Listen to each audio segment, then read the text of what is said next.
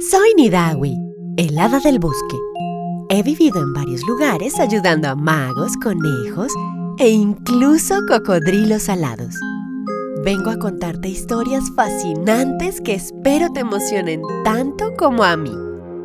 En este día les traigo dos historias de mis amigos Julie y la princesa María Paz. La primera está inspirada en lo que nos une y nos hace diferentes. La segunda la escucharán directamente de la princesa María Paz sobre una hormiguita cabezona. Empecemos.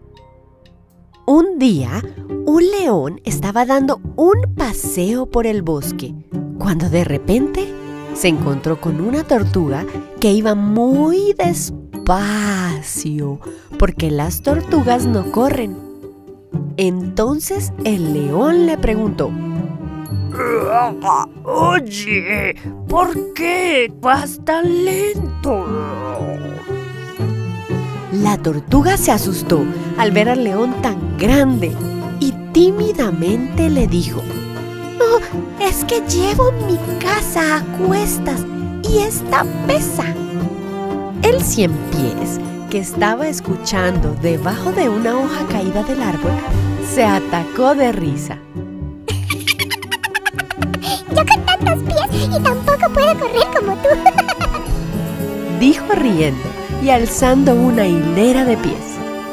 El león, con su voz grave, levantando la hoja de donde venía la risa, asombrado comentó, Si tienes muchas patas. Y continuó, No correrás tanto como yo, porque somos de tamaños diferentes.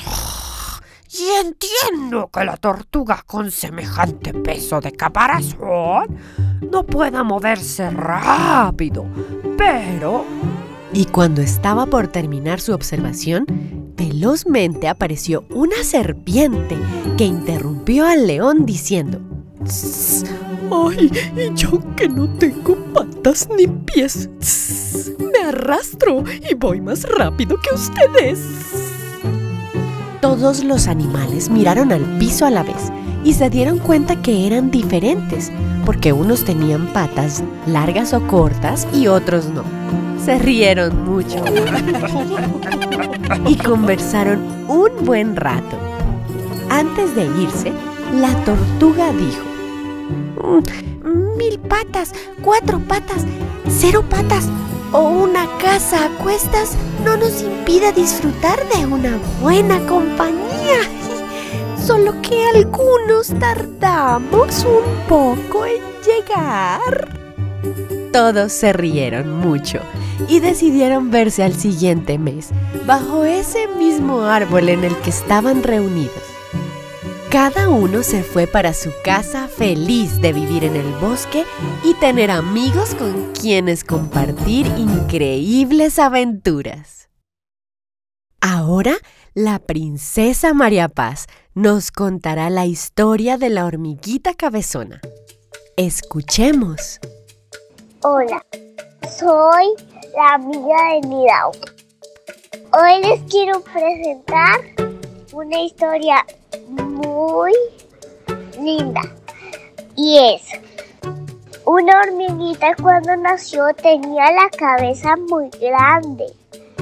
Y un día las demás hormiguitas rojas y, su, y la hormiguita roja se burlaban de ella. Pero en cambio, al siguiente día, ella se perdió de casa, entonces. Entonces, eh, por eso, ella se perdió.